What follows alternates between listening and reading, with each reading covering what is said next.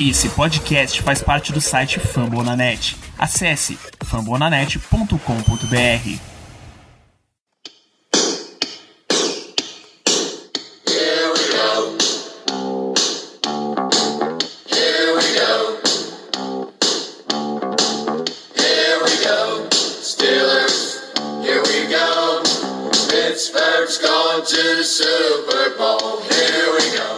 Muito bem, pessoal, estamos começando mais uma edição do Black Yellow Brasil Podcast, o programa de número 222 desse seu podcast sobre o Pittsburgh Steelers para todo o Brasil, direto de famodanet.com.br, do Spotify, Deezer, iTunes, Apple Podcasts ou da Twitch, onde a gente está com a nossa estreia, onde a gente está com live pós-jogo e o que vocês vão ouvir na sequência é extraído dessa live. Assim que o jogo acabou, entramos ao vivo e estivemos eu, Ricardo Rezende, Caio Melo e Kaique Tomia falando de Pittsburgh Steelers 23, Buffalo Bills 16, essa nossa vitória na primeira semana da temporada. Então vou deixar vocês com a live, só lembrar vocês de seguirem lá nas redes sociais, BlackYellowBR, no Twitter, no Instagram, no Facebook, no Telegram e na Twitch. Se você tem um Primezinho disponível, pode escorregar o sub pra gente, né? Tá disponível essa, essa funcionalidade. Seja um assinante, então, do Black Yellow Brasil. E fica ligado lá no Twitter, que a gente já tem a agenda da semana de podcasts e de live e de toda a programação do Black Yellow para nossa semana 2, aí quando o Steelers vai rumo ao jogo contra o Raiders, tá? Então, grande abraço, fica aí com o conteúdo dessa belíssima live de 1-0. Here we go.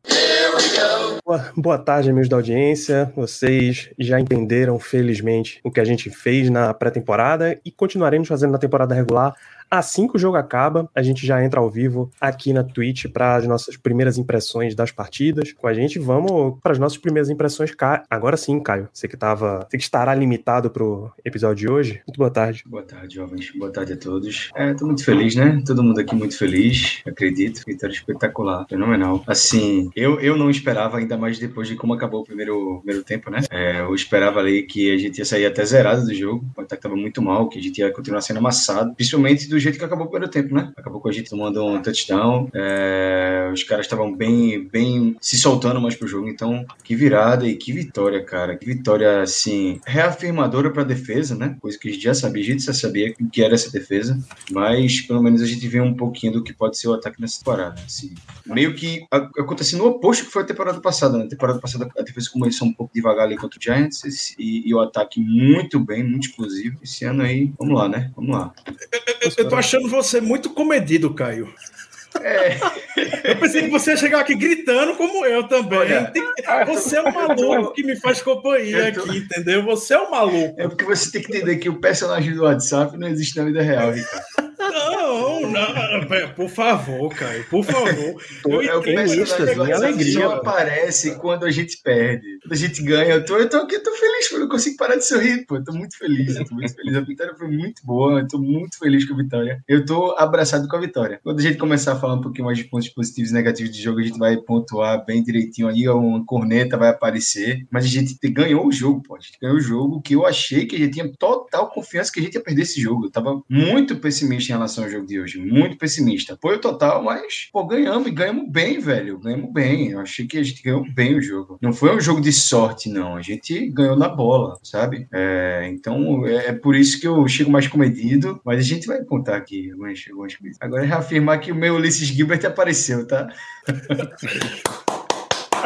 Finalmente. Agora sim, Caio. Agora sim.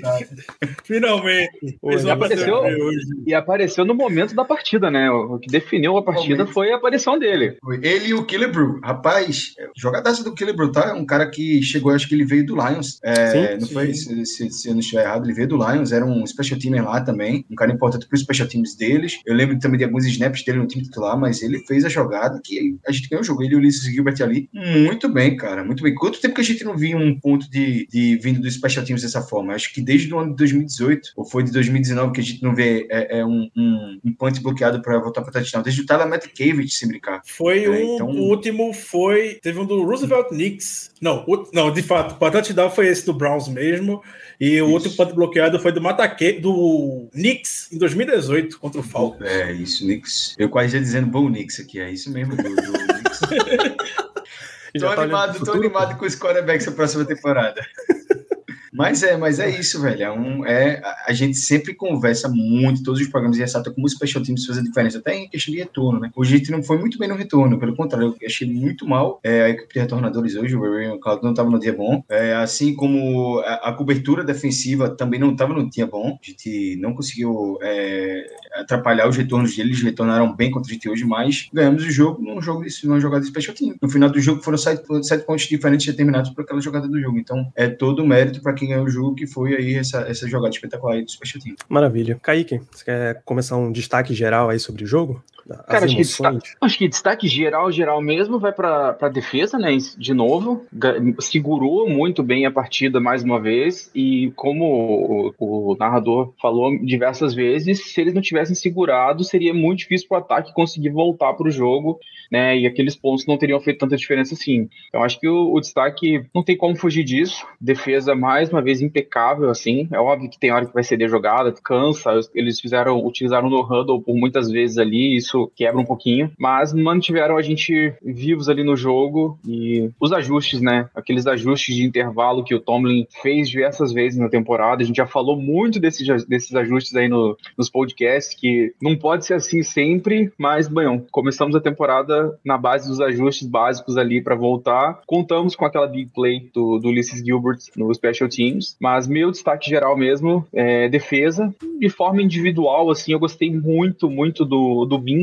hoje. Foi um cara que impactou muito dentro da defesa, né? Tirando ali o front seven, ele causou um impacto muito grande. Tava em todo lugar. Teve uma hora até ali que shades de, de Troy Polamalu, que ele surgiu do nada do backfield, pegou o running back praticamente em cima da, da linha de scrimmage. Foi bem bacana e segurou a jogada. Foi, no geral, assim, eu diria que foi um jogo bom, guardadas as devidas proporções do que o ataque nos não nos proporcionou no primeiro tempo. Perfeitamente. Ricardo Rezende, seu destaque inicial nessa partida. Acho que você falou destaque inicial. Acho que hoje 就 Irei, irei destacar vários nomes. É, o, o Tony tá falando agora, se quiser botar ele de fundo. Tá dando uma entrevista agora sobre, sobre o jogo. Mas eu vou começar claramente com a defesa. a gente já sabia que se a gente fosse tivesse qualquer chance de vencer o jogo, é até clichê falar que passaria pelos, pelos braços dela.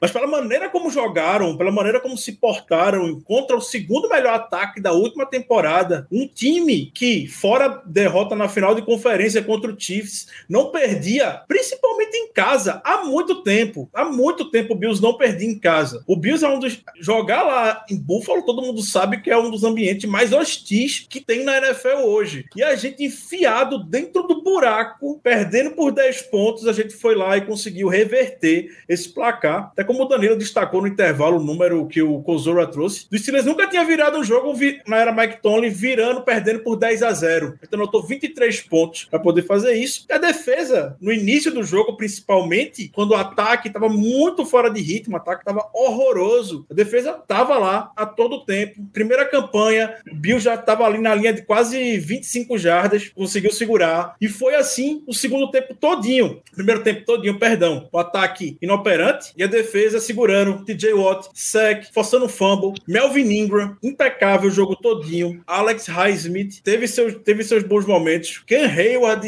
e o Alu Alu no meio da linha defensiva, amassando todo mundo. E a linha do Chiefs, do Bills, perdão, ela é muito boa. Ela é muito boa. Lá o Mitch Moss, o, o Hawkins, e até destaquei no meio do jogo no Twitter, o Bills tinha que segurar em todas as jogadas. O Bills está fazendo hold em todas as jogadas, usando aquela máxima de que se eu segurar em todas as jogadas, o juiz não vai apitar em todas. E é claro que não, não iam marcar em todos os lances porque simplesmente não estavam dando conta do pass rush do Steelers. A gente não estava é, mudando blitz, a gente conseguia chegar com a pressão boa dos dos, dos outside linebackers da nossa DL, uma maravilha. E aí, por consequência disso, a gente tava com a linha defensiva, um cornerback, uma secundária muito bem em campo, muito bem postada mesmo. Jogadores, novos nomes, o Norwood apareceu no jogo muito bem, apareceu no final do jogo, uma escolha de sétima rodada, justificando o hype que o Tony e o Butler estavam com ele nessa semana. O Cameron Sutton, uma estrela, como o Caio falou no nosso QG, uma estrela em ascensão, jogou muito, muito bem. Nossa defesa foi maravilhosa. É isso, enquanto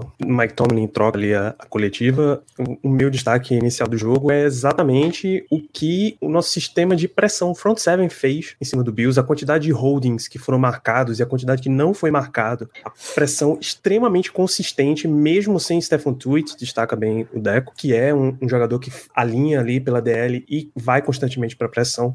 Mesmo assim, o time estava muito bem. A rotação que há quanto tempo a gente espera ter um outside linebacker 3 para ficar fazendo essa rotação e ter sempre esse corpo descansado. Você podia tirar, tirar TJ Watt do campo, você podia tirar Alex Highsmith do campo. Melvin Ingram, sempre que entrava, estava fazendo pressão. Então, conseguir rodar isso daí há anos a gente pede esse conceito e funcionou numa primeira partida contra um time que claramente é um dos melhores da conferência mesmo. É só ver o, o desempenho que eles tiveram nesse jogo. Muito feliz com, com esse momento. Vamos lá, deixa eu começar com você, Kaique. A gente tá em vitória, vamos começar por positivos. De- vamos para jogadores. O que é quem te chamou a atenção nesse jogo?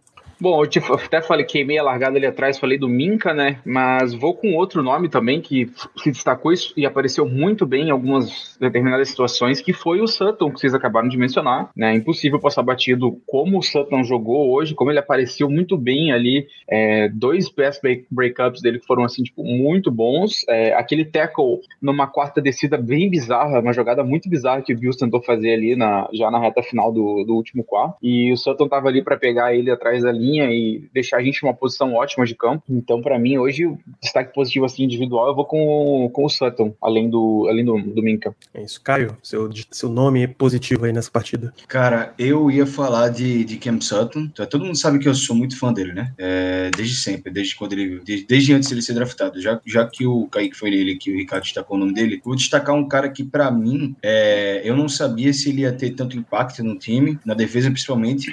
E hoje pareceu que ele tava jogando, é, é, assim, com a maior liberdade do mundo pra acabar com o adversário. Melvin Ingram. Que partidaça do Melvin Ingram. Cara, ele pressionou muito, muito, muito o jogo inteiro o Josh Allen. Como vocês destacaram, é, não é uma OL ruim, é uma OL muito boa. A OL do Buffalo Bills é muito boa, apesar deles não terem um bom jogo corrido. Protegendo o Josh Allen, eles fazem um trabalho muito além da, de, de só ser competente, é um trabalho muito bom. É, e ele teve uma partida fenomenal, cara. Além, eu acho que ele, ele sofreu um hold, ou foram dois, não tenho certeza. É, ele aproveitou de uma coisa que ele é, fez o Joey Bosa se aproveitar é, é, no Chargers, que foi o fato dele estar recebendo muito, muita cobertura dupla. É, de um lado, você acaba não, não tendo é, espaço suficiente para cobrir os dois, os dois outsides, os dois edges, no caso, né? É, e até de tipo, é questão desse tipo. E a gente viu também o Bud Dupree é, se aproveitando muito disso ano passado. Esse ano o Melvin Ingram já mostrou que se o Alex Smith não, não, não mostrar que é capaz de pressionar tanto quanto ele, ele vai amassar. Ele vai ser o titular desse time. Ele jogou muita bola. Eu fiquei surpreso porque eu vi um cara, eu não vi queda de nível da defesa é, sem o Bud Dupree. No caso, pós Bud Dupree ano passado, a gente viu que a defesa caiu no pass rush. É, caiu em pressão no quarterback adversário. Caiu. É, com o High Smith ainda não chegando em alto nível, teve uma queda que toda a defesa sentiu. Esse ano começou como se estivesse no ano passado. E o Melvin Ingram faz muito parte disso. É, foi uma partidaça do Melvin Ingram. Eu queria destacar isso aqui porque isso é muito positivo. É um cara que a gente conseguiu muito barato. É um cara muito experiente, com muita história na liga e que só tem a acrescentar esse time, tá? Só tem a acrescentar. Ele é muito bom, é um jogador muito qualificado. Perfeitamente. Gostei demais também de Ingram, mas enfim, eu destaquei o setor inteiro. Ricardo, traga um pra gente fazer essa rotação aí. Vou com o meu menino, já tô adotando ele, né? O, o, o Tree Norwood, meu menino Tree Norwood, jogou muito bem hoje. Começou como titular. Eu até pensei que, quando eu vi o Aquilo Witherspoon inativo pro jogo, pensei que o Steelers iria com o Hayden e o James Pierre por fora, com o Sutton saindo na níquel. E a gente viu o Norwood começando o jogo saindo na níquel, tendo essa confiança do Tony e do, e do Butler. Não me recordo de ver um rookie de sétima rodada com esse impacto. A gente tem dois esse ano, né? O Norwood e o Presley Harvey, que teve um bom punt, mas oscilou um pouco, também teve um pouco de dificuldade, mas isso não vem um caso agora.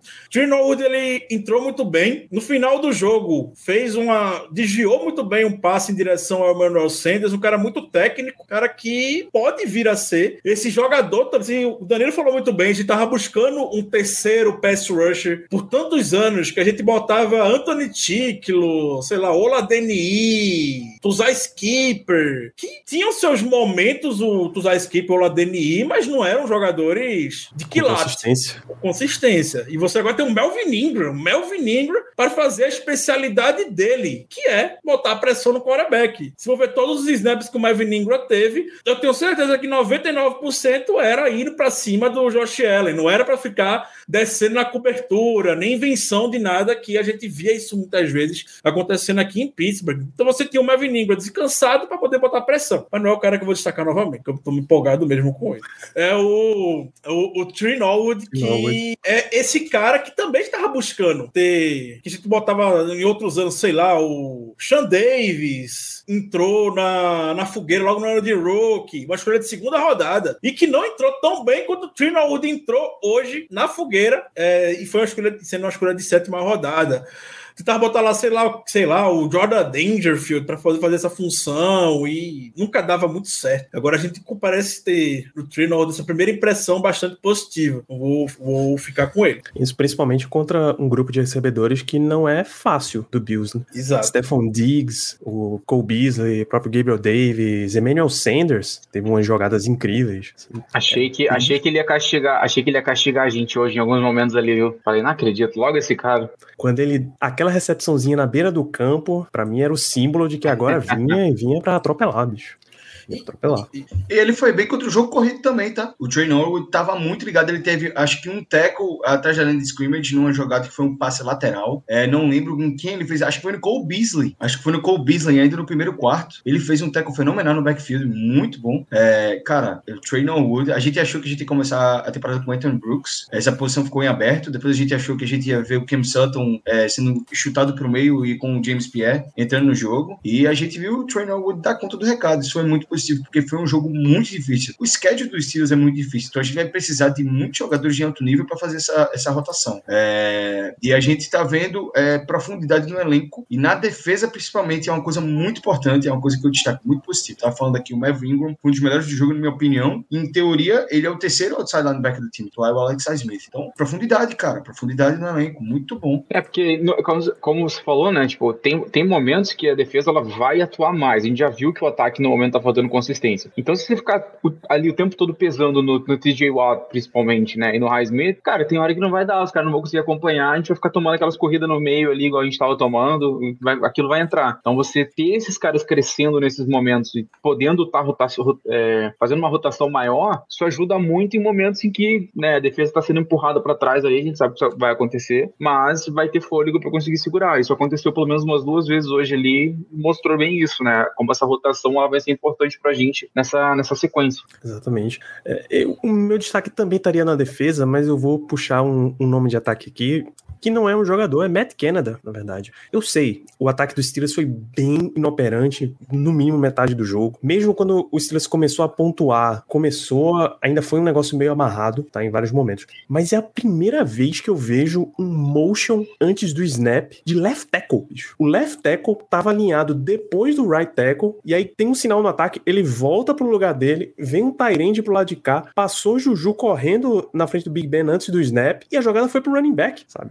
Então misturou tudo, muitas e muitas vezes tentando confundir a defesa do Bills. Até a defesa também fez muito isso. TJ Watt tá posicionado atrás de uma linha de três na DL. Aí ele vem para esquerda, os caras automaticamente já dão uma movimentada para direita para fazer a linha ofensiva do Bills ficar pensando, reajustar os ataques e tal. Então, muita coisa de movimentação sendo feita. Charles Davis, o comentarista do jogo, destacou muito movimentação de linha ofensiva. A gente vai voltar a falar de linha ofensiva, mas já que o destaque tá para Matt Canada, que é bola saindo muito rápido e a linha, dois ou três jogadores seguindo na frente para abrir o espaço, sabe? Já buscando o segundo nível. É, eles sabiam que se eles ficassem muito tempo paradinhos ali tentando o bloqueio, não ia dar muito certo. Então, solta rápido, deixa esses caras avançarem rápido e aí a gente vai conseguindo mais coisas. Esse tipo tipo de motions, esse tipo de noção, de movimentação, de OL, de DL também, que foi incluída na história. Acho um destaque muitíssimo válido para esse jogo.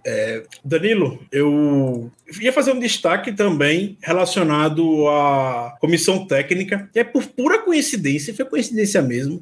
O Josh Allen está dando entrevista agora. Ele deu uma declaração aqui que ia ser, vai de encontro com o destaque que eu ia falar agora. O Josh Allen, enfim, os jogadores do B de geral, comentando que tiraram, tiram o chapéu para a defesa do Steelers e pelo plano de jogo que a defesa teve. Conseguiu deixar ele doidinho dentro, dentro de campo. E por que eu ia destacar isso? Porque eu ia destacar justamente o plano de jogo da defesa. A gente sabe que o Josh Allen tem um braço mortal, poderosíssimo, infalível. O braço do Josh Allen é uma coisa maravilhosa, de outro mundo. E ao contrário de outros anos, por isso que é importante a gente chegar com a pressão só com os quatro que estavam na frente. A gente não tava mandando blitz toda hora com o Mike Hilton, não tava mandando níquel em blitz nem nada. Ou seja, a gente conseguia deixar o Edmonds e o Fitzpatrick com fundo muito bem protegido, encurtar o campo pro Josh Allen, e por isso que ele vai fazer aqueles passos curtinhos pro Diggs na lateral. É... Teve bola pro Dawson Knox, mas o Diggs é que mais castigou mesmo. E tava tudo bem pra gente ceder esses passes curtos, que eram passei lá 7 jardas, 6 jardas. Não era o suficiente muitas vezes para um para o down. E aí o Josh Allen fazia o dropback, olhava pro fundo, via que não tinha ninguém. Tinha que olhar pro passe curto. Só essa olhada muitas vezes já é o suficiente para para pass rush poder chegar, a secundária poder se armar muito bem e neutralizar o Josh Allen. Então, dentro do que o Steelers podia fazer, a comissão técnica, impecável. A gente critica muito, mas vale quando eles acertam, vale dar o destaque. Segurar o Bills para 16 pontos, sendo no segundo quarto quantos? Basicamente. Seis. Seis? Oh, nossa, é Dois field goals. gigantesco. Gigantesco e até as bolas longas que Josh Allen tentou, tinha um e quase sempre dois jogadores em cima do alvo, que- e aí a recepção tava muito difícil. Sim, o Bengals venceu. É, acabei de ver isso. É uma pena. Infelizmente. Mas acontece, né? Eu acho que o Bengals, o Bengals, a gente não. Eu acho que a gente não tem que estar se preocupando com a divisão agora. Eu acho que a gente tem que se preocupar, fazer o nosso, pelo menos essas cinco primeiras rodadas, que são maluqui, é, loucura, né? Maluquice, né? Acho que a gente pega é, o Packers, a gente pega Kansas City aí nesse meio período. Então. Kansas City Seria no final. Ah, e no final. Ah, então. É, Vegas. Ih, cara. Tem Bengals deixa e já- Packers. Deixa eu já abrir aqui. É, Vegas na 2, recebe o Bengals, são dois jogos em casa, na 3, em Green Bay, Broncos Green Bay. e Seattle. E assim também, gente, tem que lembrar que o, o Bengals estava ganhando até, acho que com uma certa folga ali, e acabou tomando empate ainda e tudo. Eu tava acompanhando o jogo de overtime, relance aqui. É, no jogo que eles viram ganhar. É, o Minnesota jogou muito mal, pelo que eu acompanhei aqui. O Minnesota jogou Sim, muito eles mal. foram buscar no final, eles foram, o Minnesota foi buscar no final ali, o Bengals não conseguiu segurar e agora conseguiu ganhar no overtime, mas então assim, não, nada, nada muito impressionante por hora. É, Por mais que eu deteste o Bengals, querendo ou não, de certa forma é muito legal pro Joe Burrow, né, cara? É muito legal pra ele. É um cara que vem de lesão muito séria. Eu sou um É. cara que sou completamente contra quem torce por lesão, não torço por lesão, pelo contrário. É, e é muito bom ver ele voltando. Ele voltou, pelo que eu vi, ele jogou muito bem hoje. Votou Legal, bem legal. o. Que a gente, Foi. que a gente consiga sacar ele várias vezes daqui a duas semanas. É, TJ Watt, TJ Watt cuida dele tranquilamente. É Tudo, tudo na limpeza. Aí fica Tá a em casa, pergunta. né? Tá em casa. Fizemos, fizemos basicamente duas rodadas de destaque e muito disso foi para nossa defesa. Alguém fica como destaque positivo do ataque para vocês? Acho Posso- que posso o. falar? Vai lá, Caio, vai lá, Caio. Posso? É, cara, pra mim, é, o melhor jogador do ataque hoje foi o nosso center, Kendrick Green. Partidaça. Achei uma partidaça dele. Muito focado, muito concentrado. Não vi ele cometer nenhum. É, é, pô, é o primeiro ano dele como center. Ele tá começando a primeira partida. O que, que a gente acabou vendo na temporada passada? Um center cometendo um erro na primeira jogada do jogo. Esse ano a gente não viu nenhum erro do center. Eu achei ele muito bem na partida, muito bem. Ele tava jogando contra é, uma, é, é, um interior de linha defensiva muito cocada. O Ed Oliver é um monstro. A gente viu ele, inclusive, acabando com, até com o Trey Turner em algumas jogadas do jogo. E ele tava lá muito bem. É, as boas corridas do, do Najee Harris hoje vieram muito é, de, de- dele ter sido prolífero, muito, indo muito bem na, na- em abertura de espaço ali por meio da defesa, é, por meio da defesa do, do, do, do Bills. Achei ele muito bem no jogo. É, e seria aí meu destaque positivo, porque é um cara que eu tava com um pé atrás, não vou negar. É, todo mundo sabe aí no grupo, eu vinha sempre com o pé atrás dele, eu não gostei muito dele na, na pré-temporada. Ele foi muito bem hoje, foi um cara que eu, que eu vi um avanço e vi coisa muito positiva. Acho que o Dodson também fez uma boa partida. É, eu acho que o pessoal vai, vai destacar coisas, coisas melhores também de- desse ataque do que eu, mas eu, eu fico com, com o Kent Green, com certeza. Pra mim ali, cara, eu gostei muito do, do que eu vi do Juju em algumas horas. Ele funcionou muito bem como aquela bola de segurança em momentos cruciais, assim. E pra mim é um nome que dá pra destacar, porque em diferentes momentos da partida ele apareceu muito bem e tirou a gente de situações complicadas ali. Eu fiquei assustado porque ele tomou, tomou uma, acho que no primeiro tempo ainda, igual a que ele tomou do, do Bengals, lá de Von Bell, que ele tá com a bola meio quase na recepção e toma uma segura e a bola voa. Eu achei que aquele fosse um fumble, inclusive, mas ele não tinha completado a recepção ainda. Me assustou, mas regra geral, sim. Ele segue, inclusive, não é, não é novidade, nesse papel de ser uma segurança para a terceira descida ou para bolas mais difíceis. Você tem algum positivo do ataque, Ricardo? Eu ia falar do Matt Canada, e pode ser até um pouco contraditória pelo que eu já falei do início do ataque aqui. Mas eu, eu, tava, eu, gostei de forma geral das execuções de jogadas do ataque. Era algo que a gente não vinha muito bem isso. Parecia que era um ataque, um Deus nos acuda nas temporadas com, com o Randy Fitner. E as jogadas elas vinham, vinham sendo muito bem executadas. Talvez não pelo dentro do resultado que a gente gostaria, mas a gente estava conseguindo chegar com facilidade no segundo nível da defesa e alguns lances. Passe curto pro Deontay Johnson. A gente chegava no. Tinha bloqueio para ele poder andar, ter espaço do Shooks, do Kendrick Green, do Trey Turner, de Moore, da linha ofensiva, da linha ofensiva como um todo. Os wide receivers ajudando no bloqueio. E não eram bloqueios aleatórios, assim, bloquear por bloquear. Eram aqueles, aqueles bloqueios com objetivo, podemos dizer. Então eu considero que, a, que a, o ataque teve bons momentos executando jogadas. Eu gostei da linha ofensiva também, apesar da dificuldade que ela teve de forma geral em abrir muito espaço para o Najee Harris poder correr, mas teve bons flashes, sabendo-se que temos uma linha ofensiva com dois rooks, um escolhido na segunda rodada e um escolhido na quarta rodada em campo. E dentro do possível, acredito que a gente saia pelo menos hoje sem muitos pontos a, a criticar, podemos dizer, mas reconhecendo que tem oportunidade ainda e sabendo que eles vão trabalhar bem também. Acho que a gente poderia ter usado um pouco mais o Pat Fremont. Quando apareceu no jogo, apareceu muito bem, muito bem mesmo. O, tanto o Deontay Johnson quanto o Claypool tiveram dois jogos e dois momentos maravilhosos. Deontay Johnson, principalmente, fez essa recepção para touchdown incrível. O Claypool, uma situação terceira descida. No final do jogo, a gente precisava de um first down, ele apareceu, saiu até lesionado, mas acredito que esteja bem, não foi dado nenhum destaque com relação a algo negativo vindo do Claypool. Então, Ricardo, o Claypool forçou também duas pass interferences eh, que foram faltas, tá? Duas Sim. importantíssimas no jogo, então acho que tem que destacar porque vai além dos números que ele botou em campo. Teve aquelas duas recepções espetaculares dele eh, na sideline, que parece que ele tá se tornando esse cara aí pra sideline, né? Pro Big Ben, é, mais pra, pra passe eh, 50-50, porque ele tem a altura, ele tem, ele tem a estatura e tem o, a impulsão e as boas mãos para descer com essa bola quase sempre. Além disso, ele é, ficou diversas maneiras,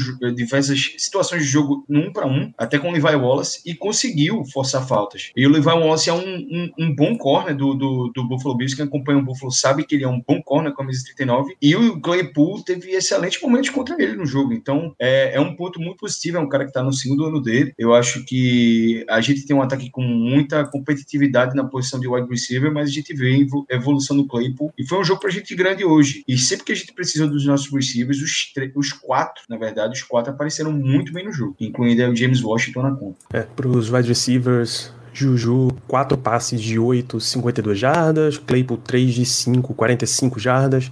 Deontay Johnson, 5 de 10, 36 jardas, mais um touchdown. Pat Frymouth, 1 de 1, 24 jardas. Eric Ebron, 1 para 2, 19 jardas. E James Washington, 2 para 2 e 10 jardas. Ainda tiveram 3 passes para Najee Harris, que recebeu 1 para 4 jardas. E Zach Gentry perdeu 2 jardas no único passe que ele teve. Foi um dump Pelo menos. Essa jogada aí, né? Se vocês Aquele- lembram, o Big Ben tacou, ó, recebe aí, ou então joga essa bola pro chão. Foi um dump. Coitado. Coitado do Najee Harris. Teve. Não, eu tô falando do, do um Gentry, safadíssimo. é, Ricardo. Ah, do Gentry? Ah, tanto do do- Gentry. do O Nagy também, o Nagy sofreu nesse jogo. Muita gente falando, eu vi muita gente falando mal do Nagy. Cara, o Nagy sofreu demais esse jogo. E é, eu repito, é- é- a defesa do Buffalo é uma defesa muito boa contra o jogo corrido. Muito boa. O interior da linha é bom, mas eu vou destacar uma coisa aqui que eu vi no jogo, que com certeza muita gente viu, mas a partida dos, dos dois linebackers do, do Buffalo Bills, tanto o Matt Milano quanto o Tremaine Edmonds, principalmente o Matt Milano, foi fenomenal, cara. O Matt Milano jogou pra caramba. Jogou muita bola mesmo. Tiveram jogadas que o. Nagy, se não fosse o Matt Milano, o Nagy ia quebrar pra ganho de 30, 40 jardas ou até touchdown. E o Matt Milano foi lá e parou ele. Teve uma recepção, acho que no meio do campo que o Nagy recebeu. é, acho que foi a única recepção dele no jogo. Ele virou pra ter um ganho grande de jardas e o Matt Milano parou ele muito rápido. Então, é, é, não, é, não foi um jogo comum, não foi um jogo típico pro, pro Nagy. Eu tive essa impressão, porque foi contra uma defesa terrestre muito boa e com uma dupla de linebackers muito forte contra o running back. É, então, eu não vejo como desta- destacar negativamente o Nagy para hoje, principalmente com o OL não conseguindo abrir todos os espaços para ele. Realmente teve muito mérito da defesa de Buffalo. Perfeitamente. Tem um destaque que não é exatamente individual, a gente positivo ainda. A gente falou razoavelmente de ataque aqui, que é para special teams, né? Precisa muito ser ressaltado, embora o jogo tenha começado terrível para os special teams, com aquele retorno permitido lá de kickoff para muitas e muitas jardas. O jogo terminou numa nota extremamente positiva para os special teams. O jogo foi selado pelos special teams, com um punch bloqueado por Ulysses Gilbert, desculpa, por Miles Killebrew e retornado para touchdown por Gilbert. Então precisa ficar a nota positiva. Vocês lembraram aí da, da jogada do punch bloqueado. É sempre bom dar esse destaque aí. O, o- o Mike Tomlin falou que essa foi a splash play que o time tava precisando e que muita gente esquece que o special team também tem, pode ter um, a sua big play. Muita gente só deposita sempre as suas esperanças que um TJ Watt, Big Ben vai tirar um coelho da cartola, mas o special team também tá lá para isso e conseguiu. De vez em quando essas, essas questões aí não não vem do que espera. Infelizmente veio do special team. Maravilha. Vocês ainda tem algum nome aí na lista como destaque positivo? Não, né? Passamos, não. por, passamos por tantos nomes nesse jogo de hoje. Vamos fechar nesse aspecto. Vamos então para negativos. tá? É justo nesse momento a gente criticar a partida que teve Chuks Okorafor, Ricardo?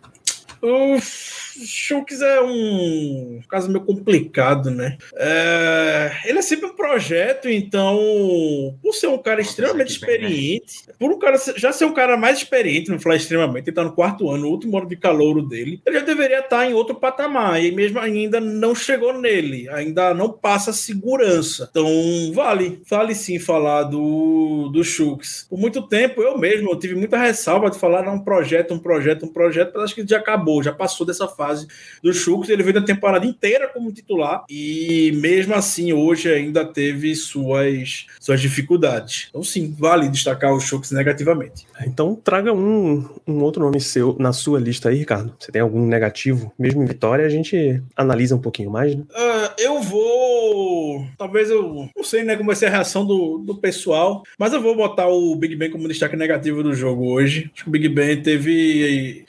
Alguns momentos de, de oportunidade. Início do jogo teve um passe pro Deontay Johnson que era para ele acertar e o Deontay Johnson ganhar 20 jardas por baixo. E Deontay Johnson deu um baile no Davis White. Big Ben errou. Teve dois passes pro Najee Harris. Um deles, o Najee- Big Ben parece ter saído até um pouco irritado. Não sei se com o Najee ou se com, com ele mesmo, que não conseguiu conectar para poder fazer a recepção. Então, acredito que o Big Ben seja um nome aqui. E ele até tá dando entrevista agora. Agradeceu ao time pela, pela vitória, que foi uma vitória geral, enfim. E que falou do vento, mas não quer usar isso como uma desculpa para ele. Então vamos ver o Big Ben que já tinha dito essa semana que o início não ia ser bonito, não. Ele falou que o início não ia ser bonito, mas que vai pegando ritmo, então vamos ver como é que ele se desenvolve. O Big Ben geralmente não começa a temporada tão bem assim. Ele deu uma entrevista agora, tá dando entrevista agora, na verdade, do Big Ben, e aí ele falou que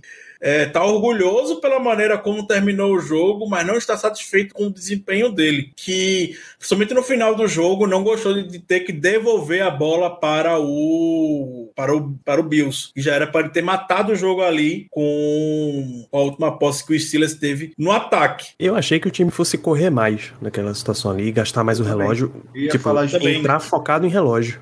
Eu também. E, é, assim, eu achei que o time. É, tô tocando o sino aqui da igreja perto de casa. Peço Perdão aí, pessoal. Seis horas, Ave Maria, daqui a pouco sobe aqui também. Exatamente. É, o, o Nagy teve algumas carregadas muito boas no segundo tempo, tá? Foram muito boas. O ataque tava, parecia ganhar ritmo no jogo corrido. É, eu não consigo concentrar com esse. assim.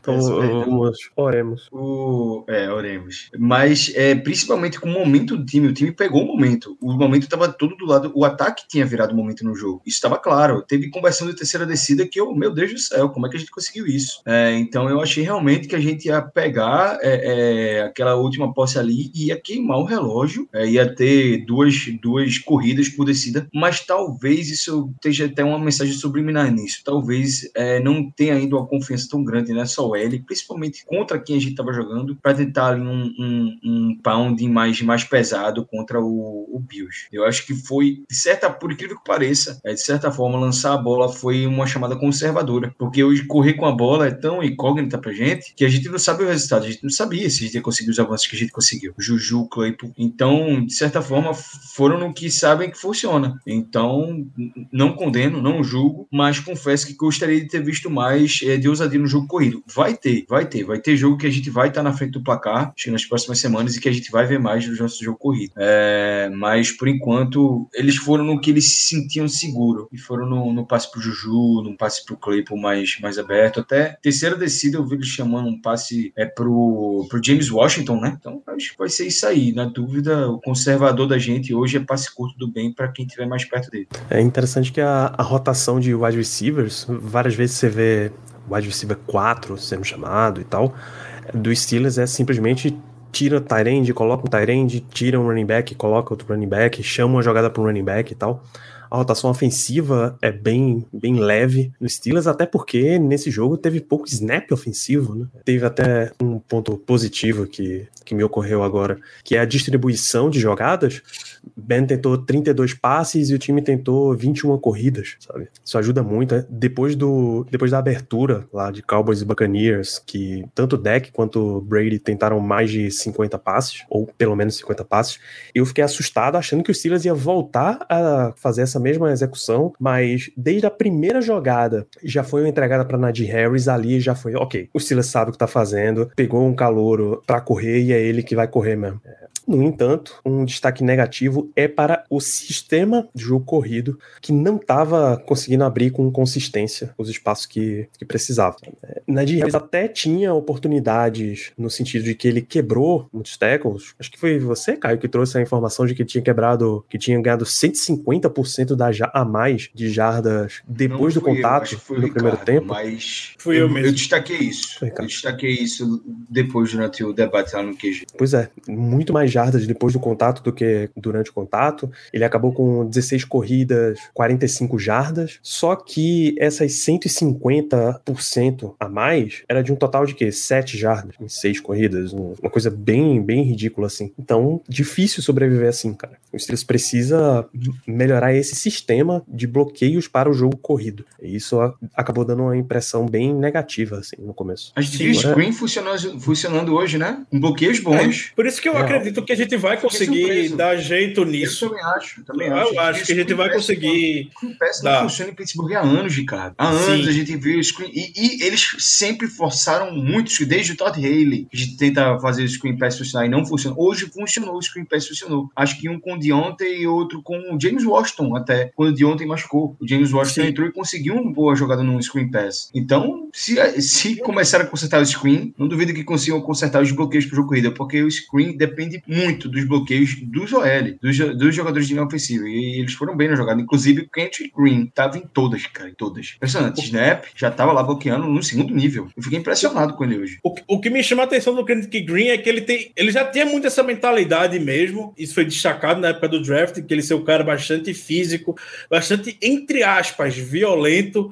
E se você for rever o jogo Kendrick Green, ele sempre finaliza os bloqueios dele. Ele sempre tá no chão se atracando com o cara no final da jogada. Ele sempre faz questão de derrubar o cara, deve entrar na mente do cara também. É, isso é o que o OL tava precisando desse espírito, né? O OL parecia que temporada passada tava meio caidinha, meio derrubada e essa renovação parte muito dessa mudança de mentalidade também. E aí, como a gente tá falando de, de linha ofensiva, eu tenho um destaque negativo na linha ofensiva. Para mim foi o foi o Trey Turner. O Trey Turner ele é o cara para ser c'est o, ele é o veterano da linha ofensiva, um cara que já tem uma certa história na NFL, já foi cinco vezes Pro Bowl, chegou pelo menos com um bom currículo aqui. É, e teve um lance que eu até briguei com o Caio no QG na hora, e foi, e foi o, o, o Trey Turner, que. Foi, eu vi foi, errado, eu vi errado. Foi o Trey Turner mesmo. Obliterado pelo Ed Oliver, assim, vergonhosamente obliterado pelo, pelo Ed Oliver. E foi pegar o, o Najee Harris atrás da linha linha de scrimmage. É, e no lance seguinte foi uma pressão que ele também cedeu para o Big Ben, Trey Turner. É, talvez você espera isso de um cara que está chegando agora, como o Demo, o Kenny Green, que ele não, não comprometeu. O Demo só teve um lance complicado que foi aquele fumble forçado em cima do Big Ben que ele conseguiu recuperar a bola. Mas o Trey Turner, ele saltou os olhos hoje com, essas, com essa dificuldade. Esperava um pouco mais dele ele ser realmente aquele cara de segurança do no time. Se a gente não viu. Todo mundo vendo Browns aí é, eu pra cima do Chiefs, né? Eu também tô vendo. Chiefs, eu também tô vendo aqui. É um eu vi aqui do lado. do Chiefs mesmo. O pior é, é que não. Eu não tô assistindo. Chega na temporada com muito hype, né, cara? Eles estão fazendo juiz a isso. Só não sei quanto isso vai durar, mas vamos ver, né? Eles têm. Ele no plantel, todo mundo sempre soube, desde, sei lá, 2018, 2019, todo mundo sabe o poder desse Browns ainda no plantel, no papel. Agora ganhar alguma coisa, vamos ver se eles vão ganhar alguma coisa, né? Vamos ver se eles ganham alguma coisa. Caio, você tem mais destaques negativos que você quer fazer? É, putz, acho que o, o Troy Turner é um, era um ponto importante, já foi falado, o Chooks. É, sim, tenho, tentando lembrar, lembrei. Um cara que eu não gostei da partida dele hoje, achei ele perdido, é da defesa, é o Devin Bush. Não gostei da partida do Devin Bush, achei ele é, não só, não, não, não exatamente perdido, ele tinha até boas leituras em algumas jogadas, ele estava muito bem, mas eu achei, é, hum, qual é a palavra? É fora de ritmo, talvez, é, justifique isso, porque ele está muito tempo sem jogar. Ele, mesmo tendo jogado a pré-temporada temporada toda ainda mostra essa falta de ritmo, essa falta de ritmo de futebol americano. Fisicamente, ele aparenta estar perfeito, é, em condições normais que a gente sempre viu o Devin Bush. Devin Bush é um cara é, que sempre mostrou a capacidade dele de fazer big plays. E ele começou a temporada passada já mostrando isso também, até se lesionar. Ele vinha muito bem na temporada. Esse ano ele não mostrou isso na pré-temporada, tudo bem. Pré-temporada não, não mede nada. O ataque na pré-temporada foi fenomenal, a defesa deixou a desejar alguns pontos. E começou a temporada aí a defesa fenomenal e o ataque muito fraco. Então, então, é, eu confesso que eu só não quero enxurrar ele de crítica porque ele tá voltando de uma lesão seríssima. Ele rompeu o ligamento do joelho. É, não é fácil voltar dessa lesão. Mas foi a partida que eu vi ele perder em alguns momentos, até perdendo equilíbrio em jogadas de jogadores que não são mais rápidos que ele. É, o Devin Singletary não é mais rápido que o Devin Bush. Devin Singletary correu, sei lá, 4-7, 4-6 no, no Pro Day dele. E o Devin Bush correu quase 4-3. O Devin Bush estava perdendo na velocidade pro Devin Singletary. É, sendo driblado com muita facilidade, recebendo é, juke ali na frente frente dele, ele não conseguiu, perdendo o equilíbrio, caindo até para trás em algumas jogadas. E não é, não é típico do Devin Bush. É um cara muito rápido, que sempre teve muito equilíbrio, muita agilidade. Então fica esse destaque negativo, mas com essas, essa, esse asterisco, né? Um cara que tá voltando de lesão, então pra gente ter calma com ele também.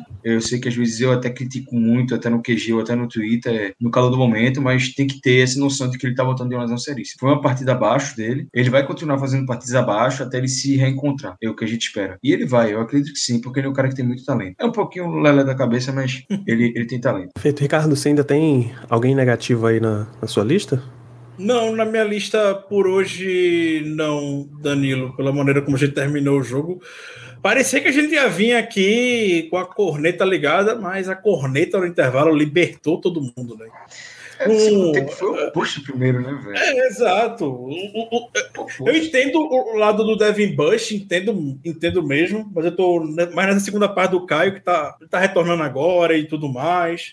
É... Mas sem nenhum destaque O Joe, mais. Scho- o Joe Schobert foi muito discreto hoje. Não vi nada negativo dele, então já é bom. Já é um ponto bom, Ah. um ponto positivo. Schubert, é, Edmonds, Hayden. Ah, o Edmonds teve algumas jogadas boas hoje, tá? O Edmonds teve algumas jogadas de bem interessantes hoje. Aquelas bolas no fundo, ele tava fazendo Ele- leitura boa também. Ele teve a usada também, né? Que a gente sabe que ele dá todo jogo com aquele tackle perdido ali no meio do campo, que a gente sempre sabe que ele vai errar de vez quando ele é. Mas no geral ele foi muito bem hoje, a conta dele tá positiva, ele teve várias jogadas boas. E o, o cara que a gente tem que destacar é que fez uma jogada muito clutch no jogo foi o James Pierre, né? Foi uma jogada muito clutch. Muito, muito clutch a jogada que ele fez. Muito importante. E ele vai ser reconhecido por isso, pode ter certeza. É, Esqueci o que eu ia falar, tava com na ponta da língua, mas esqueci, perdão. Me distraí vendo o jogo aqui do lado.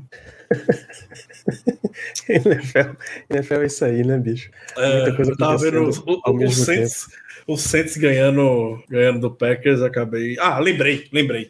Podemos começar a nos. a, a- a vislumbrar. Se foi só o primeiro jogo, é claro. Mas vamos. é, é algo que eu vou querer acompanhar nos próximos e vou voltar a repetir nos próximos. Será que tirar o Mike Hilton dessas blitz, dessas blitz na níquel vai ser. vai mais ajudar o Steelers? Do que atrapalhar, porque hoje você não viu o wide receiver cobrindo o linebacker cobrindo o wide receiver. Isso acontecia porque o Mike Hilton entrava em blitz mais do que qualquer outro jogador do, do Steelers. A situação era essa. E, obviamente, se entra um cornerback em blitz, vai ter que ter alguém atrás para poder cobrir o, o, o wide receiver. E geralmente ia um, um linebacker. E hoje a gente não viu isso com muita frequência. Por quê? Porque a gente não tava mandando no é, o nickel em blitz. Até quando a gente afrouxou um pouco mais a defesa no segundo tempo, foi justamente porque estavam mandando o Arthur Mollett em blitz jogada atrás de jogada. Porém, mesmo quando o Arthur Mollett entrou em blitz, a gente viu uma comunicação muito boa do Joe- Schobert com o Minka, com o Trey Norwood, para cada um estar com o seu. E quando a gente via lances com o do, do linebacker aberto na marcação, era em cima do running back, que é o que a gente espera mesmo que venha acontecer na, na, na liga. Então a gente viu o Joe Schobert aberto, mas estava em cima do Devin Singletary, por exemplo. Então vale, vale destacar isso, algo que vale acompanhar nas próximas semanas. Se acabar com esse negócio de ficar mandando blitz toda hora com, com níquel, vai ajudar a defesa. Acho que vai. Bem justo pensar, tecnicamente, num jogo em que se passa tanto, como a NFL de hoje, você ter mais pessoas dedicadas à cobertura é melhor, né? Sim. Com um front tão diverso de ataque ali do, do Bills para isso também é. É, Charles Davis chegou a, a destacar, você tá rindo da foto de Ricardo, né, cara? É que eu fui pegar o negócio. Esse gordinho maravilhoso, velho. Eu saí, Olha isso, eu sou apaixonado pelo Presley Harvey. Teve seus Somos. momentos que o jogo tá Presley Harvey, teve seus momentos positivos e negativos. Me recuso a cornetar não. o Presley Harvey. Na minha lista ele fica como neutro. Eu vejo a pança dele, eu já, nossa, como é que eu vou dar hate nesse cara, velho? Ele já chega me trazendo felicidade, não tem como. Muito bom. É isso. Então, vamos um pouquinho para perguntas aqui. Carlos pergunta, e aí acho que você tem essa informação, Ricardo. Hassenauer entrou como center depois de intervalo. Acontece, o que é que aconteceu com o Green na jogada? Eu não vi nada, não vi notícias. O que eu imaginei quando o Hassenauer entrou em campo foi porque o Green tinha acabado de sair dos arranca-rabo que ele teve, vários, né? E ele tiraram o capacete dele. E aí eu sei que tem a regra na NFL que quando você tira o capacete, o jogador fica sem o capacete, ele tem que ficar fora de pelo menos um snap. Ele sai do jogo e aí entra outra pessoa. Isso aconteceu até com o left tackle do Bills também, um lance que entrou o Spencer Brown, que foi quando o Alex Highsmith teve um, um offside, inclusive. É... E aí eu imaginei que sido por conta disso, mas aí o Hassenauer ficou mais uns dois, três, quatro snaps, não lembro. Não sei se o Green tava arrumando o capacete fora, se foi para uma decisão técnica mesmo. Realmente não sei, não vi notícias a respeito disso. Por enquanto, vou manter com a expectativa que foi porque ele ficou sem um capacete em uma jogada. Exato. É, Fernando Moura pergunta sobre os recém-chegados, né? Carl Joseph, Christian Miller e perguntaram aqui mais cedo de aquele Witherspoon também. O Deco perguntou. Acho que dá pra, dá pra ser o melhor cenário possível, que é eles entram aos poucos, né? Vão se ambientando com a defesa e, nesse sentido, eles vão fazendo uma rotação melhor. Por exemplo, você ter mais. Você ter uma presença de Carl Joseph e aquele Witherspoon no lugar do Arthur Maulet no meio do jogo. Esse tipo de decisão acho que pode ser bem melhor para os Steelers. Vocês acham também que tem vaga, mas que eles vão ter que ir entrando aos poucos, né? Eu acho que como titular, não necessariamente, mas na rotação assim, como você falou. Né? É, o, o Christian Miller é um cara com muito potencial que não jogou no passado. É, o pessoal que sabe a história dele é um edge rusher vindo de Alabama, ele sofreu com muita lesão, mas tem muito potencial, mostrou muito quando esteve saudável, não chegou a jogar no ano passado por causa do Covid, deu opt-out e esse ano tá no nosso practice squad e ele é um cara muito interessante. Eu acho que ele tem espaço sim no time, mas não para hoje, futuro. Carl Joseph, eu sempre fui apaixonado pelo Carl Joseph, é um cara para talvez aí ser reserva do Terrell Edmonds ali na secundária, fazer uma sombra para Terrell Edmonds. Não que ele precise hoje, o Terrell Edmonds começou muito bem a temporada, mas pro futuro com certeza. É, e o aquele Witherspoon, depois de hoje, eu, eu fiquei pensando depois do jogo, onde é que entra o aquele Witherspoon né, nessa equação, né, nessa secundária? Depois do Trainer Ward jogar tão bem, depois do James Pierre acionado jogar tão bem, não sei onde entra o aquele Witherspoon. O aquele Witherspoon é muito bom corner também. Então, e o Cam Sutton no outside fez uma partida absurdamente fenomenal. Então, realmente não sei onde ele entra nessa equação. Sei se ele é muito bom, porque é uma dor de cabeça boa para ter. É onde encaixa ele. Ou se é que ele encaixa. É uma cabeça, é uma dor de cabeça boa. Quantas vezes a gente ficou com dor de cabeça sobre quais cornerbacks a gente escalar, porque a gente tem muito cornerback jogando bem. Três anos atrás a gente não tinha cornerback. Quatro anos atrás a gente não tinha corner. Tava chegando o Joe Hayden aí, a gente dando graças a Deus, louvando a mensagem, porque tava chegando um corner bom. A gente é muito. É, É, uma foi muito tempo sendo carente de corner, então é uma posição muito importante. Então eu não- nunca vou reclamar por ter muito. Quem já teve pouco um dia sabe como é que é. Quem, quem já teve é, é, o, o- como era o Antoine Blake não vai reclamar nunca de ter aquela Witherspoon, James Pierre e de reserva no time. Nunca. Eu só queria é, destacar uma coisa sobre o Christian Miller. O Steelers de Poe essa semana, ele até tinha levantado esse ponto, mas isso acabou nem não ouvindo nada sobre, sobre isso. O Christian Miller, ele de fato apareceu lá nas transações do Steelers, que o Steelers o havia contratado para ser adicionado no Practice Squad, porém, ele não foi nessa, ele não foi incluso no Practice Squad. O Steelers botou outro jogador no Practice Squad. Isso porque o Bob Labriola respondeu hoje. Isso no Q&A que ele tem lá no site do Steelers. O Christian Miller acordou, teve contrato com o Steelers, vai ficar no Practice Squad, mas não se apresentou. Nunca se apresentou o Christian Miller. Oxe, E hoje não é jogador do Steelers. Não se apresentou. Não é mais jogador do Steelers, o Christian Miller. rapaz. Que louco. Nunca vi então, isso.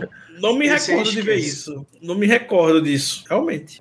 Numa liga profissional, rapaz, acontecer um negócio desse é inédito pra mim. É bem inédito. Vamos continuar com não se perguntas. apresentar. É, não tenho, não tenho registro disso aí fora greve, mas um jogador de practice squad fazer uma greve, irmão, Exato. Então, hoje, nessa, ele não é jogador do Steelers. Não é. perfeito. Que, que pena, né? Continuando Que pena. com Uma pena mesmo. jovem de potencial, a gente tá sempre querendo. Continuando com as perguntas da audiência, o GNT Steelers, será que é um, segmento do canal do Grupo Globo? Fica aí a pergunta. Por que, que o Steelers usou tão pouco ends nesse jogo? O Steelers atacou pouco também, né? Utilizou muita formação com dois. Sim, Muita. Isso é. Principalmente para o jogo corrido. Vi muito o Zach Gentry em campo, vi muito o Pat em campo, principalmente para essas jogadas corridas mesmo. Realmente usou, usou muito essa formação com dois terrenos. Porém, eh, eu, eu vou mais longe. Eu acho que questão de acionar no jogo aéreo, a gente só acionou três vezes. Eh, acho que foi um passo para o Pat e dois para o Ibram. Foi pouco. Mas eu acho que a questão do, do play action, onde eles vão ser mais acionados, ainda está come ainda tá, tá começando a entrar no time. A gente viu pouco hoje, mas está começando a entrar. A gente vai começar a instituir isso. Eu acredito que aos poucos a gente vai ver mais é, dos Tyrants. É grativo, até porque um deles é rookie, né? Agora eu destaco a falta que eu senti do Derek Watt em campo, tá? Esse eu quero ver muito mais. Quero ver Sim. muito mais do Derek Watt em campo. Eu quero, eu quero ver esse time fazendo jumbo formation, meu amigo. Colocar três Tyrants é, um Aquela- fullback, um wide receiver em campo e um OL extra. Pronto, vai, bota, vai. Aquelas. Empurra. Não teve uma no segundo tempo, formação pra, pra touchdown já, segunda, terceira pra touchdown, e o Steelers tentou correr uma, foi parado, tentou passar uma, foi parado. Então, Eu achei que ali o time ia entrar pesado. Assim, abre um espaço, deixa a Najee Harris ganhar esse touchdown na marra, saca? Então, Sim. uhum. concordo com Mas você, é um acho ponto que. positivo, tá? podia é ser um mais. ponto positivo a questão do uso do, dos talentos por bloqueio. Eu acho muito positivo. É, Dois isso, eu ia comentar isso. Muito importante. A gente não via isso ano passado, o Vince McDonald sempre baleado. O Eric Ebron não é tão bloqueador, não, tão, não é tão bom bloqueador, e toda vez que ele entrava, ele acabava, acabava comprometendo. Esse, essa partida eu já vi muito Gentry em campo bloqueando, então eu acho isso muito positivo. Esse é Eu- muito favorável. Eu acredito que os Tyrants eles não tenham sido utilizados. Ficou com a mesma percepção do Caio, não é que eles não tenham entrado em campo, eles entraram sim, mas o, o Bills tem o Tremaine Edmonds, que na cobertura é um bom jogador. O Bills tem o Micah Hyde, tem o Jordan Poyer. É um bom time marcando marcando o Tyrants. É, é mais, é mais mérito mesmo do, do Bills do que necessariamente a gente não tem a intenção de utilizá-los. Acho que a gente até tentou, a gente queria utilizá-los em algumas jogadas, mas o Bills é um time bom nesse sentido, mas relacionado a isso para mim. Perfeito. O próprio GNT pergunta se o ataque ficou previsível, porque enquanto o ataque foi criativo, o time andou bastante de campo. Vocês tiveram essa mesma sensação? Não fiquei, não tive sensação, não. A gente teve um, uma- um double reversion com o Claypool, correu sei lá quantas milhões de jardas. A gente tentou screen na hora que era para tentar screen. Talvez a única coisa que, eu, que me incomodou um pouco no ataque, e não é que isso fosse previsível.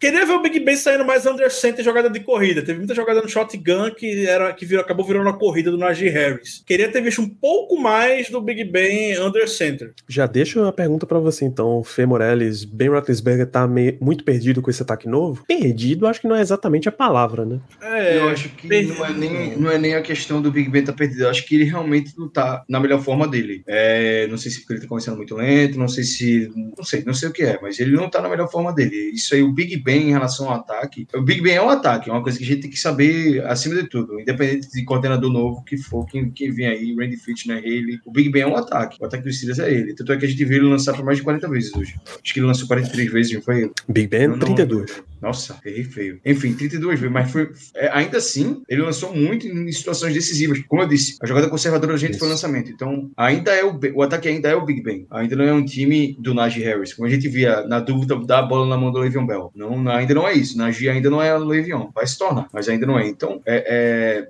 eu- acho que a questão não é o ataque ser novo que tá perdido dele, porque ele ainda não se encontrou, não encontrou a forma, a melhor forma dele. Ano passado foi diferente, ele já começou nessa melhor forma. Também porque tinha uma coisa muito favorável ano passado a ele, duas coisas, né? O Randy Fitchner que deixava ele fazer o que ele quisesse, que ele não, ele não respeitava o Randy Fitchner, ele passava por cima, ele era o coordenador ofensivo do time, não tinha um. E a segunda coisa era que não tinha torcida nos estádios. Então, para ele fazer um audible e mudar a jogada e fazer o que ele quisesse na jogada, era muito fácil. Era só ir lá, dar dois gritinhos, ó, mudei isso aqui, é, fazia os, os, o hang loose dele e vai embora, vai embora. vai o eh, go, go, go, go, hang loose, hang loose, hang loose e vai. Era assim, Big Ben. Então, é, esse ano não tem mais isso. Esse ano a gente já viu logo de início, é, primeiro, no primeiro drive do ataque, a gente viu um false start. A gente viu muito pouco false start ano passado, porque tem torcida adversária agora. Então, é muito mais, é muito mais desafiador para o ataque a comunicação com a torcida adversária é, é, gritando o tempo todo para ser ouvido. Então, vai ser um ano diferente para o Big Ben. Por isso que ano passado ele começou já mais acelerado. Apesar de estar voltando da lesão, ele parecia estar muito já adaptado a, a, a estar de volta da, da lesão e com o braço como estava e tudo mais. Mas é, eu acredito que no mais ele vai pegando aos pouquinhos. Acho que como o Ricardo falou, ele vai começar devagar para aos pouquinhos ele dar aquela acelerada e acho que a gente vai ver um outro jogador muito mais dinâmico, muito mais adaptado a esse ataque e a forma dele de jogar, como ele está jogando, né? É, pro final da temporada. Ele tende a crescer. Isso, Felipe Araújo, qual o nível de petulância do Bills naquela quarta pra oito? Rapaz, eu achei Desmoralizou, né? Desmoralizou o ataque. O ataque, depois daquele lance, pegou como uma ofensa pessoal, né? É. Bills, Veja, o Bills Veja, foi, o ataque do Bills, eu acho que foi o segundo melhor da NFL ano passado, ou foi terceiro? foi o segundo. Foi o segundo. Era um baita de um ataque ano passado. Então, quando você tem um ataque. De... Quando a gente tinha Le'Veon Bell e Antonio Brown ali no auge de 2016, a gente ia também, velho. A gente ia também. A gente ia até para. O Steelers ficou conhecido na época, naquela época, que ser o, último- o único primeiro time que todo é, ponto depois do touchdown ia para dois. É, isso Vocês É lembram verdade, disso? é verdade. Quando você tem um ataque É verdade. importante, quando você tem o melhor ataque da NFL, você pode fazer isso, meu velho. Então o, o Bills estava com essa mentalidade, dá pra entender. Os Steelers já foi, é, foi esse tempo que os Steelers não fazia o touchdown na red zone, ia lá e conversão para dois pontos. É isso aí, ó. Bem, bem, acho que eu furtiu. Aí botava a mãozinha assim, ó. Dois, dois. O-.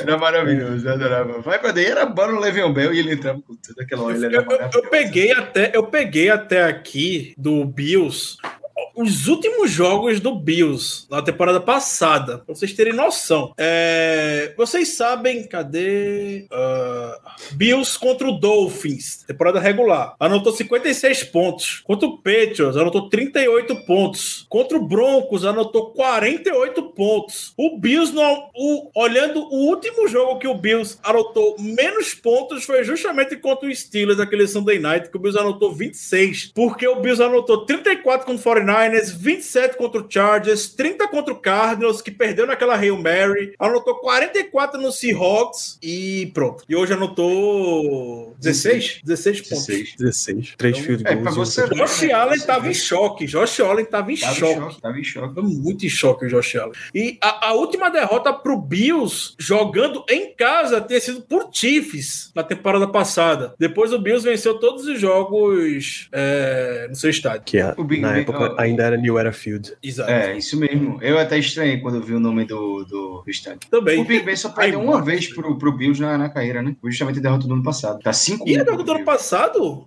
aquele jogo do ano passado, a gente vinha de uma sequência de três jogos em 11 dias por conta daquela, daquele todo de adiamento contra o Ravens.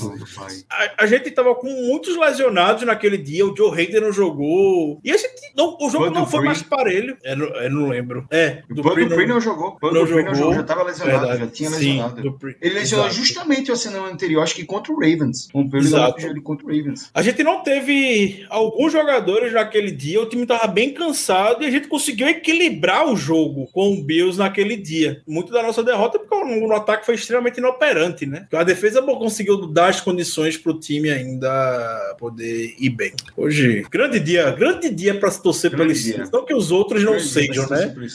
Mas hoje, Mas hoje, foi o- hoje se pagou. Se pagou bem. Hoje se pagou. E Exato. hoje, hoje é, eu vou, vou deixar para falar isso mais aprofundado na, quando, antes de sair, mas hoje foi aquela vitória de início de temporada que a gente ganhou de time de playoff. Ponto. sim. Ano passado, até a gente ganhar ali do Colts, a gente não sabia se a gente estava ganhando time de playoff. O Browns a gente sabia se ia playoff, se o Ravens ninguém sabia se ia playoff. O Titans era o time de playoff que a gente ia ganhar. Então, até o Colts ali, o, é, o Titans era o grande nome de vitória da nossa temporada. Esse ano, o nosso schedule tá muito difícil. A gente já começou com uma pedreira enorme. Com o segundo melhor time da AFC no ano passado. Foram eles, não foi a gente. Era o, era o Chiefs, depois o Bills. E a gente já começou ganhando deles. Então é muito importante. Bills Não vai ter mais aquele papinho de ah, os Steelers não ganham de ninguém. Já ganhamos. O já Bills ganhamos. Terminou a temporada passada com 13-3. Absurdamente Campanha bom. do Bills. Absurdamente bom. O time do Bills é muito bom. Muito bom. Muito. Nesse sentido, acho que até a gente passou por aqui. O Carlos pergunta um dos melhores jogos chamados por Kit Butler. Eu acho que os desem- até os desempenhos individuais ajudaram bastante. né? Você ter um, um front 4, 5 que faz tanta pressão tão consistentemente, independente de quem tá em campo, ajuda demais a você chamar teu, teu jogo de pressão, teu jogo de defesa. Então, sim, você pode dizer que é um dos melhores jogos de Butler. Você pode dizer também que não, porque ele foi bastante ajudado pelo desempenho individual. Mas vamos deixar o positivo. não- O time saiu com a vitória, fica no positivo aí. Eu não, eu, não vou entrar nesse mérito de, de destaque individual, não, Danilo. Do, do Butler. Eu acho que o Butler foi g- genial. Foi muito bem hoje. Não é todo mundo que consegue se armar contra o Josh Allen, não. Acho que a gente, E não dentro só do possível, a gente foi bem. Não só isso, Ricardo. Esse game plan de hoje tá sendo, foi feito há dois meses. Vem, vem sendo feito há dois meses. Então,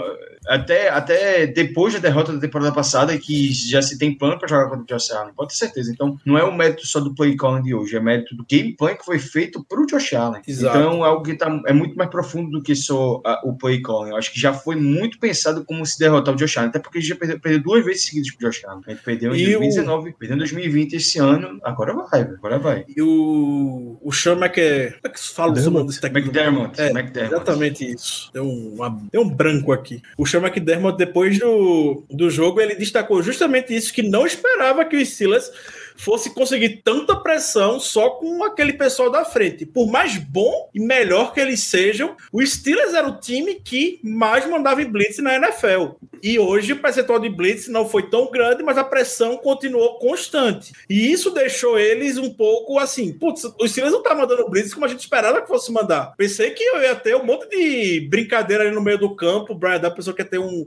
um arsenal de gente ali no meio do campo com os espaços que a blitz iria deixar. Isso não foi visto. Então isso até o fato do Steelers chegar tão bem, chegar tão bem pelo meio, neutraliza o jogo terrestre do Josh Allen. É, teve momentos do jogo que o Josh Allen começou a soltar a bola um pouco mais rápido e não estava soltando muito bem essa bola um pouco mais rápido por conta da pressão que vinha chegando. Hum, pro- o plano de jogo do Steelers hoje para poder conter esse potente ataque do Bills, gigantesco, gigantesco mesmo. E ainda estamos sem o Stefan Tuitt, tá? Exato, sem Stefan. Não sei se ele volta essa temporada, eu acho que não. Eu acho que ele não joga essa temporada, mas ainda estamos sem ele. Vamos ver. E para até a gente encerrar aqui, o Dantas, de Brickashaw Dantas, sobre a linha ofensiva, tem um saldo mais positivo do que a gente esperava para esse primeiro jogo. Acho que. Acho que sim. Acho que sim. Vou, vou Eu dar vejo- moral eu vejo- também. Eu acho que sim. Ó, é, é, a gente tá com a L toda reformulada. Só um jogador voltou essa temporada. Toda reformulada. Só o right tackle voltou. É, o right guard é novo. Veio da free agency. O center é rookie. O left guard é um cara que jogou o quê? Quatro jogos titular no ano passado.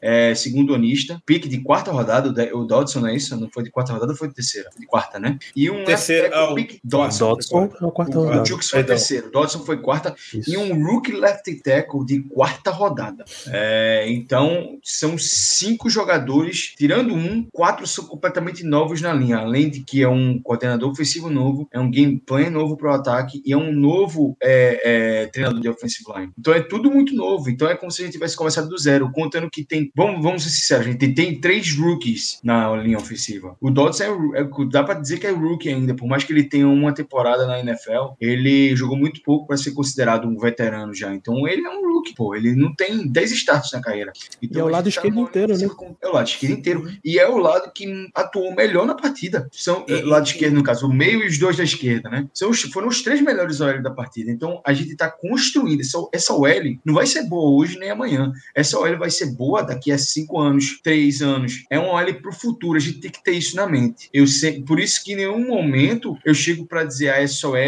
esse ano essa OL vai acabar com, com a NFL. Não vai, não vai, né? É impossível, é impossível. É uma OL pro futuro. Mas eles têm muito potencial, eles vão ter altos e baixos. Tiveram dentro do jogo, vai acontecendo de ter altos e baixos dentro do jogo. E durante a temporada vai ser assim. Até eles realmente se consolidarem com o que eles são, que são caras que têm potencial pra caramba e vão. E eu acredito que eles vão vingar. Eles estão é, é, na, no precipício para vingarem, né? Estão ali sendo empurrados, colocados à prova. É ou vai ou racha. E eu gostei muito, tá? É um destaque que a gente. A gente não, não destacou o Demore. É um rookie left tackle, pick de quarta rodada, fazendo a primeira aparição dele de titular na NFL na semana 1, contra uma defesa boa. Não é uma defesa ruim, ele tem ali pass rushes bons contra ele, o Epenesa. Acho que o Rios ainda joga, eu não lembro do- se o Rios ainda tá no O Bills. Gregory Rousseau, Gregory Rousseau. Então é uma defesa boa, é uma defesa chata de se jogar. E ele foi muito bem. Se a gente não falou Uhum. no Demon no jogo, se a gente não falou do left tackle, é porque ele foi bem. Primeiro de história. Eu, vi no Twitter essa semana, foi, foi sexta ou foi ontem, não me lembro, foi recentemente, foi sexta ou foi ontem mesmo. É, alguém projetando os rookies OLs que iriam ter desafios nesse final de semana. E falaram do Peneceu lá no Lions que ia enfrentar o Nick Bosa, o Rashad Slater lá no Chargers que iria enfrentar o Chase Young. Botaram alguns outros nomes de OLs rookies que iriam estrear esse final de semana e ninguém e não citaram o Demur. Não lembraram de citar o Demur. Acho que alguém do Pro Football Focus, alguém, não, não sei, foi um desses especialistas aí que acompanha muito o draft que tava falando sobre, sobre os rookies. Não citaram esse duelo do o, o Demur estreando como, como rookie. E teve, de fato, um bom dia. Um, um ótimo dia. Perfeito, gente. Então vamos para considerações finais, para a gente fechar esta live e, consequentemente, este podcast. Caio Melo, tu, muito obrigado pela sua presença, meu amigo. Sempre um prazer. Muito obrigado, pessoal. Sempre bom estar, estar na presença de vocês falando dos Steelers, né? Que vitória espetacular. Começamos com o pé direito da temporada. É uma vitória de altos e baixos, partida muito difícil, mas a gente conseguiu sobressair. E o meu destaque é: estamos 1-0 contra um time de playoffs, contra um time muito bom. Então, toda vez que a gente discutia ou lia artigos e, e opiniões sobre os Steelers no ano passado, a gente via, eles não ganharam de ninguém. Esse ano a gente já começou mostrando que a gente ganhou de alguém sim. Acho que esse ano a gente pode falar com mais propriedade sobre os Steelers, sobre quem a gente vai ser durante a temporada, porque não é uma temporada típica como foi no ano passado, em meio à pandemia, sem torcida do estádio, é, com um schedule relativamente mais fácil e louco também. Esse ano a gente vai descobrir quem a gente é aos poucos, mas vai descobrir mais rápido do que no ano passado. E a gente já começou com o pé direito ganhando de alguém. O Bills é um timaço, então aproveitem essa vitória. Maravilha. Ricardo Rezende, suas considerações finais. Muito obrigado pela sua presença em mais um programa. Eu agradeço, obrigado aos amigos que nos acompanharam. Chegamos até 52 pessoas ao, vivo conosco hoje. 34 seguem aqui com a gente. É, gente já se inscrevendo aqui no nosso canal. Muito, muito obrigado mesmo. E o que eu vou destacar, algo até eu falei no, no Twitter também, sobre. Big Ben falou, o Mike Tomlin falou sobre como essa vitória foi muito Steelers, foi uma vitória muito time mesmo. Sem muito ego de um lado, sem polêmica, sem nada assim que a gente valha destacar ou ter algum problema fora de campo aqui para a gente também poder conversar. Vitória muito de time, de unidade do Steelers, novamente contra um time muito, muito bom mesmo. Então vale, vale esse destaque. E é uma vitória dessa que dá casca para você, né? Porque todo mundo já contava que o Steelers ia começar 0-1. 0-1 já tava aí na, Na cabeça boca da galera. absoluta, na boca de todo mundo, inclusive na minha. Inclusive na minha. Eu botei 0-1 que o Steelers ia começar perdendo e não tem nenhum. Assim, a gente esperava que o contra o Bills ia ser um jogo bastante complicado. A gente foi lá, venceu com autoridade, uma virada que nunca o Steelers havia con- conseguido. É, então, é bom, é bom a gente estar aqui com esse aperreio de volta. Tem coisa que eu gosto mais do que torcer por essa franquia. É, exatamente, gente. Vamos encerrando aqui mais uma transmissão. Lembrar vocês que durante toda essa temporada, assim que termina os jogos dos Steelers, a gente entra aqui ao vivo na Twitch para falar as primeiras impressões do jogo. O que a gente comentou aqui vai entrar em podcast muito em breve, no máximo até amanhã. E durante essa semana a gente vai acompanhando mais no podcast, aqui na Twitch, vamos comunicando vocês do que vai acontecendo. Então, segue aqui, lembrar que se você tem aquele Prime disponível, manda pra gente. Inscrição no, na Twitch tá, tá baratinha, ficou mais barata pra todo mundo aí se inscrever, então aproveita esse momento. A gente fecha aqui então, um grande abraço pra todos vocês e até semana que vem, esperamos com mais uma vitória. Estamos 1-0. Grande abraço.